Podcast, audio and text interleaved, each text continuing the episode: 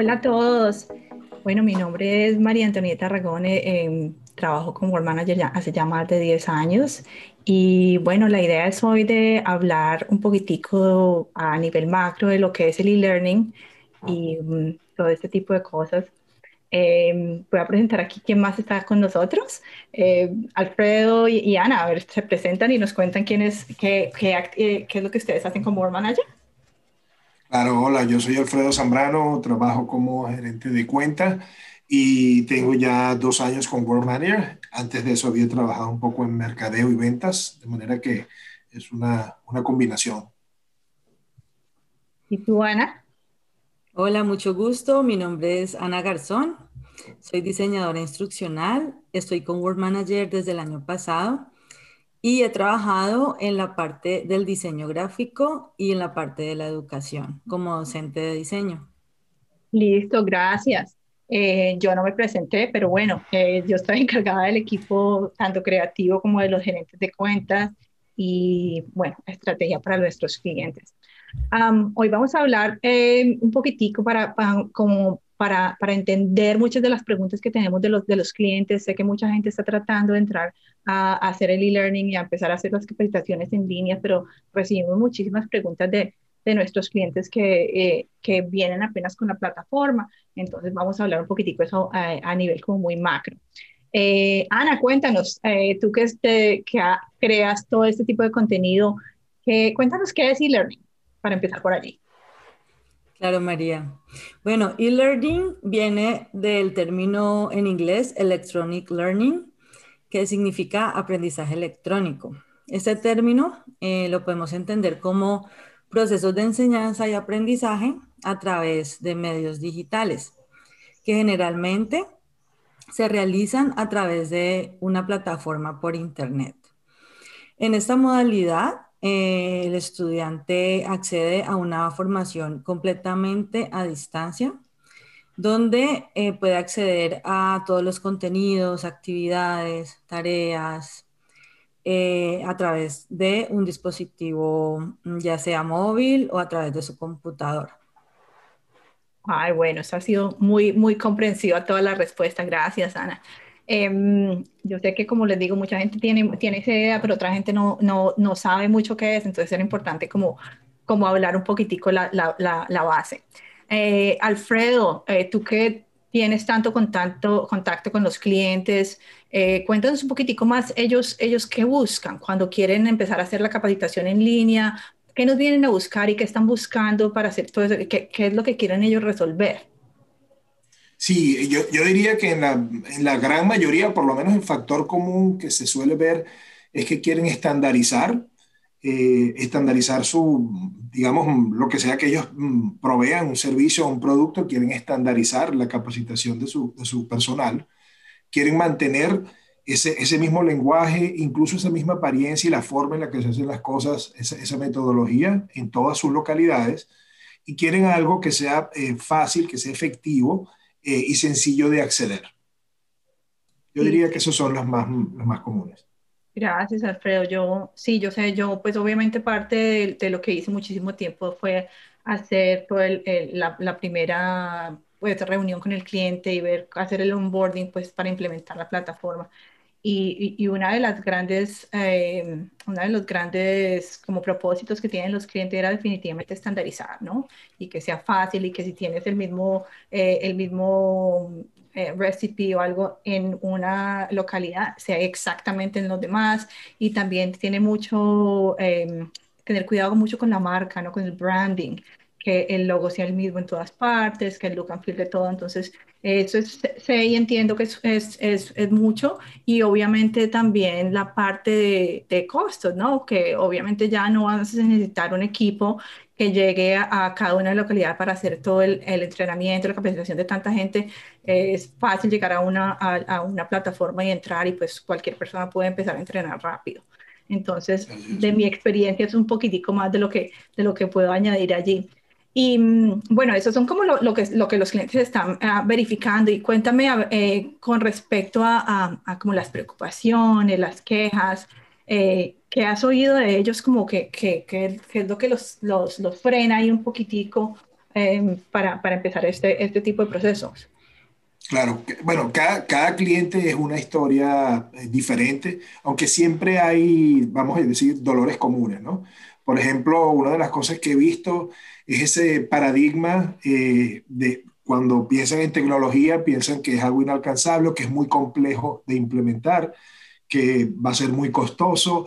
Eh, otra cosa, por ejemplo, que es súper común, un poco se subestima al personal que tiene la organización. Piensa que, mira, no sé si mi, mi personal está preparado para dar este salto, sobre todo si todavía no han tenido ninguna experiencia, digamos, virtual o a través de alguna herramienta este, en Internet.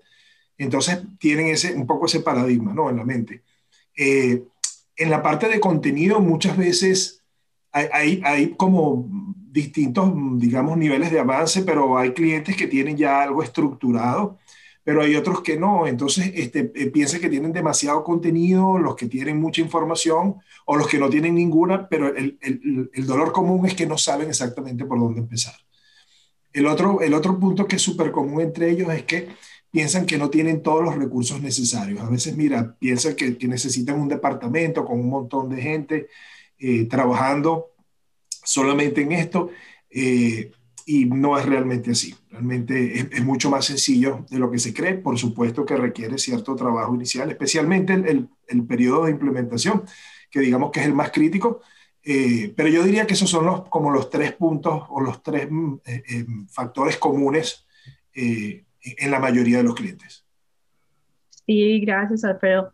Como les decía, mi experiencia manejando también los clientes eh, lo que acaba de decir Alfredo es muy cierto, ¿no? Ellos eh, definitivamente a veces se subestima eh, que el, personal definitivamente puede y tiene la capacidad de, lograr hacer todo, todo esto de, manejar la tecnología. Y obviamente eh, es, es, como un, un, learning curve, ¿no? Entonces, pues van a ir aprendiendo poco a poco para eso, por decirte algo, eh, está, nos, tenemos nosotros eh, a Alfredo, que es un gerente de cuenta que nosotros enseñamos todo ese tipo de cosas muy, muy, muy despacio. Y obviamente con, el otro, con la otra parte de que no, cuando no saben qué empezar, y es muchísimo contenido y no saben, bueno, tengo tanto y se sienten como que no tienen ni idea por dónde comenzar, para eso es que tenemos al equipo creativo, al equipo de, de, de diseñadores instruccionales, porque ellos pueden guiarnos obviamente en todo eso. Em, una de las primeras reuniones que hacemos para nosotros, y eso más que todo lo manejamos eh, nosotros los gerentes de cuentas, es, tratar de, de, entender cuál es, cuál es el, el, peor como dolor que tienen ellos en ese momento, si es la limpieza o el servicio al cliente, eh, o si hay un, un, un, puesto específico que ellos tienen que entrenar, un cajero, un becero, algo que definitivamente es mucho, mucha, mucho lo que tienen que entrenar. Entonces nosotros los vamos guiando por ahí un poquito a ver y, y empezar a hacer como las prioridades, obviamente. Y ya con esas prioridades, pues obviamente ya se, se las pasamos eh, ese poquitico de, de, de, información, ya lo pasamos al, al, equipo creativo y ya ellos empiezan a desglosar todo ese tipo de cosas. Eh, sé que en unos próximos episodios vamos a, a hablar un poco más en, en, detalle de cómo es todo este tipo del proceso creativo, ¿no? De todo el, el, el, las reuniones de descubrimiento, qué tipo de contenido tienen que preparar, todo este tipo de cosas, eso vendrá en otros episodios después. Pero, pero sí, eso, eso es algo que, que, que hemos sentido que muchos de los clientes tienen, eh, uno, primero lo de la tecnología que les preocupa y, que obviamente, como les digo, nosotros eh, les, les, vamos enseñando y la otra parte, pues, ese overwhelming que, se, que se, se preocupan que hay mucho, ¿no? Pero entonces, eh, para todo ese tipo de, hay, hay, soluciones y en eso estamos para poder guiar. Eh, bueno, um, pasemos a hablar un poquitico más de e-learning. Ana, cuéntanos. Eh, sé, que, sé que haces muchísimas cosas diferentes. Cuéntanos qué tipo de e-learning, uh, como qué tipo de e-learning hay, como para indicarles a la gente que ¿Qué opciones hay? Bueno, en Work Manager desarrollamos módulos de entrenamiento con diferentes niveles de interactividad. Eh, yo los clasificaría principalmente en tres niveles, como básico, medio y alto. Independientemente del nivel de interacción que tenga el usuario con respecto al módulo de entrenamiento, el módulo siempre va a apuntar a que el usuario se conecte con los, los objetivos de aprendizaje, primero que todo, y también que se conecte con las actividades que el módulo le va indicando realizar. Ese es como el, eh, como el objetivo principal de, un módulo e-learning, lograr esa conexión con el usuario y las principales interacciones que, que manejamos en los módulos de e-learning son, por ejemplo, pues hacer un tipo de clic en un determinado punto de la pantalla para seleccionar, o también la función de arrastrar y colocar objetos para organizar algún tipo de información, em, seleccionar una o varias respuestas correctas, avanzar, retroceder, etcétera. Y también hacemos módulos con unos niveles altos que después en otro podcast los explicaremos pues así con más detalle, en donde la interacción eh, se maneja a través de diales, de deslizadores, de ingreso de datos numéricos, palabras, frases, eh, animaciones e incluso videos de 360 grados. Y generalmente mm, en todos los e-learning se elabora ya sea un quiz final para elaborar lo aprendido en cada módulo o eh, pequeños quizzes a lo largo del módulo para comprobar el aprendizaje del usuario. Listo, Ana, muchísimas gracias. Cuéntame también un poquito más, o sea, yo sé que una de las, de las prioridades y siempre buscamos es que haya un poquitico de interactividad, no poquito, no bastante, creo que siempre pedimos que haya interactividad y eso es obviamente para que, para que el usuario no se aburra y, diga eh, siguiente, siguiente, siguiente, pues porque eh, entonces creo que ahí podemos hablar un poquitico más de lo que, de lo que se llama el microlearning, ¿no? Como pedacitos chiquitos de, de módulos de capacitación. Cuéntame un poquitico más eh, qué es esto y cuál es el propósito del microlearning. Sí, el micro, microlearning es también conocido como microaprendizaje y mm, podría definirse como una metodología que está dividida en pequeños contenidos o pequeños pasos que están relacionados entre sí. Esta modalidad ahora la vemos mucho eh, llamada píldoras de aprendizaje, ¿sí? Eh, es desarrollar pequeños módulos o dividir un gran módulo en pequeños módulos de entrenamiento con una duración que no supere eh, los 15 minutos. Incluso vemos muchos módulos de, donde el aprendiz solamente gasta 5 minutos al día de su ajetreado tiempo y eso asegura que la persona cada día vaya escalando así en pequeños pasos, pero que logre completar el entrenamiento. ¿En qué se basa el microlearning? En la idea de que los contenidos eh, fragmentados se ajustan al intervalo de atención eh, del cerebro humano. ¿sí? Lograr como esa, esos cinco minutos de concentración, 10 o 15 que una persona pueda tener, em, centrarlos en un, en un, pequeño módulo. Es muy importante implementarlo ahora en, en, en el e-learning porque es una tendencia que ha dado resultado y es de alta demanda en este momento en el mercado y está, está a la vanguardia del aprendizaje online.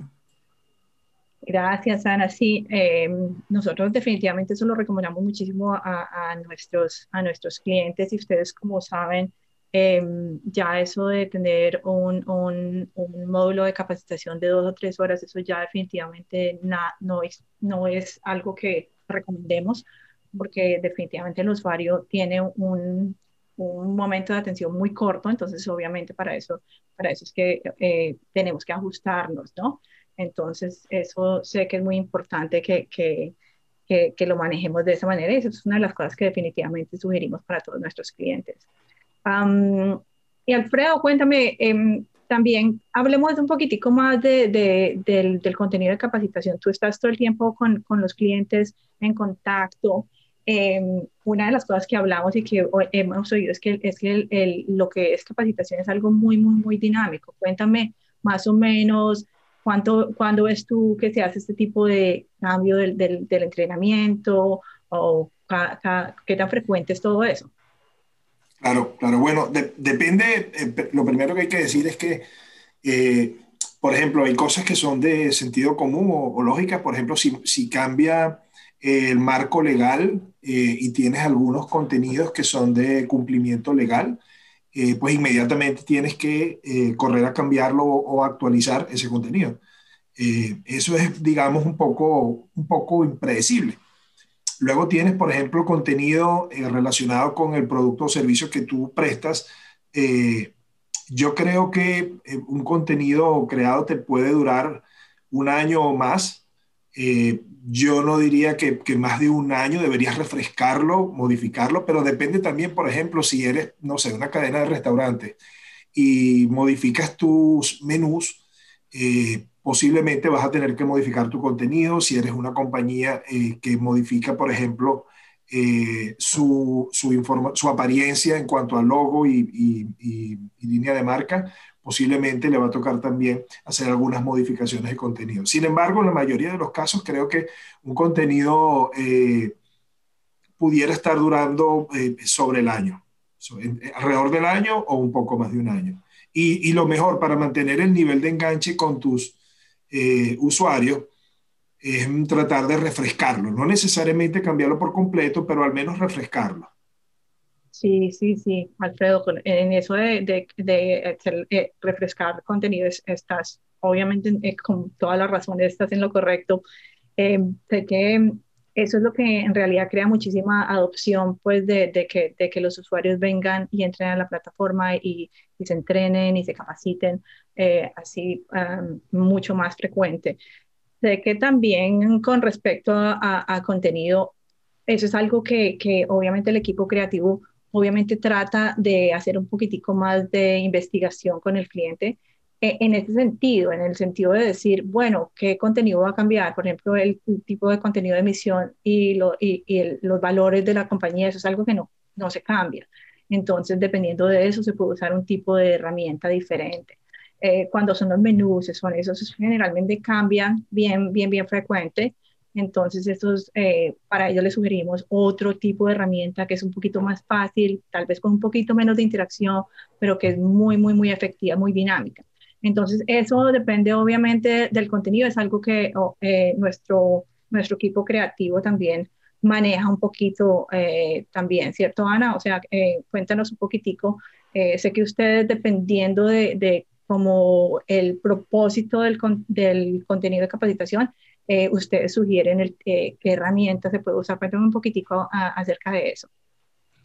Sí, eh, manejamos una herramienta que está directamente en la plataforma y las marcas pueden ingresar y crear su propio contenido o también pueden eh, em, actualizar sus contenidos antiguos. ¿sí? La plataforma se llama Active. La idea es que en otro podcast podamos profundizar un poco más acerca de esa herramienta y eh, se recomienda mucho para las marcas, eh, primero, que están actualizando y cambiando eh, sus procedimientos constantemente de capacitación. Y también para las que generan mucho contenido de, entrenamiento. Por ejemplo, em, para restaurantes que, como decías, que cambia el menú o para ahora todo lo que está pasando con la pandemia, que están los protocolos de bioseguridad, todo eso es una actualización que prácticamente a nivel mundial todas las compañías han tenido que hacer. Y teniendo esa, esta mm, herramienta Active, usándola, eh, pueden ahorrar mucho tiempo y también lo, lo, bueno es que se puede también personalizar con la marca, se puede hacer eh, que se vea pues así con su branding totalmente personalizable. Y, y, fuera del Active también tenemos un e-learn, el e-learning tool también. Eh, bueno, no sé, me imagino que otros, eh, no estoy eh, muy como con, con, mucho conocimiento de otras plataformas, pero por lo menos en la nuestra tenemos otra vez el e-learning que es súper sencillo. Uno en 10 minutos crea un test súper rápido.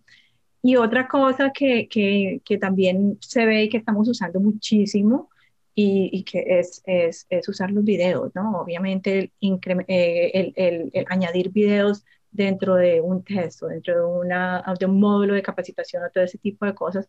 Eh, todo el mundo en este momento tiene su teléfono y eh, puede hacer un video súper fácil. Entonces, por decirte algo, si tienen contenido que tiene muchísimos pasos, o sea, que es de, bueno, tiene que hacer primero esto, después esto, después lo otro, y pues son la cantidad de pasos. Un video es la cosa más fácil para poder explicar y es más interactivo. Entonces, todos tienen, todos tenemos a, nuestra mano esa herramienta de que es nuestro iPhone, nuestro teléfono móvil para poder hacer un video. Entonces, si ven que es muy fácil poder crear todo este tipo de contenido, ya nosotros obviamente los vamos guiando en de, bueno, este es definitivamente este tipo de, contenido de capacitación es mejor con un video o esto sería mejor en, en algo escrito, eh, pero obviamente eso es parte como de, ese eh, taller de descubrimiento que hace el, el, equipo creativo. Pero bueno, yo creo que em, en general yo quería, eh, queríamos como más o menos difundir un poquitico la información de qué es el e-learning, de qué tipo de e-learning, qué tipo de cosas se pueden hacer y también mostrarles a ustedes que es muy fácil crear todo este tipo de contenido. Muchas veces, como, como decíamos, la gente tiene miedo de que es una tecnología o algo así y es algo muy sencillo. Eh, obviamente, pues se, tiene que tener esa, esa, curva de aprendizaje, pero, pero tenemos todas las herramientas como, como a nuestras manos. Em, yo creo que eso es todo lo que teníamos por hoy. Em, Ana, Alfredo, ¿algo más que ustedes quisieran añadir? No, nada por ahora. Hasta, hasta la próxima entrega será.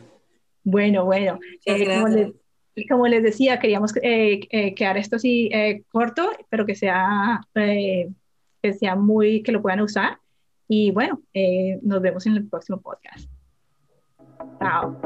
Chao. Vale, gracias. Bye.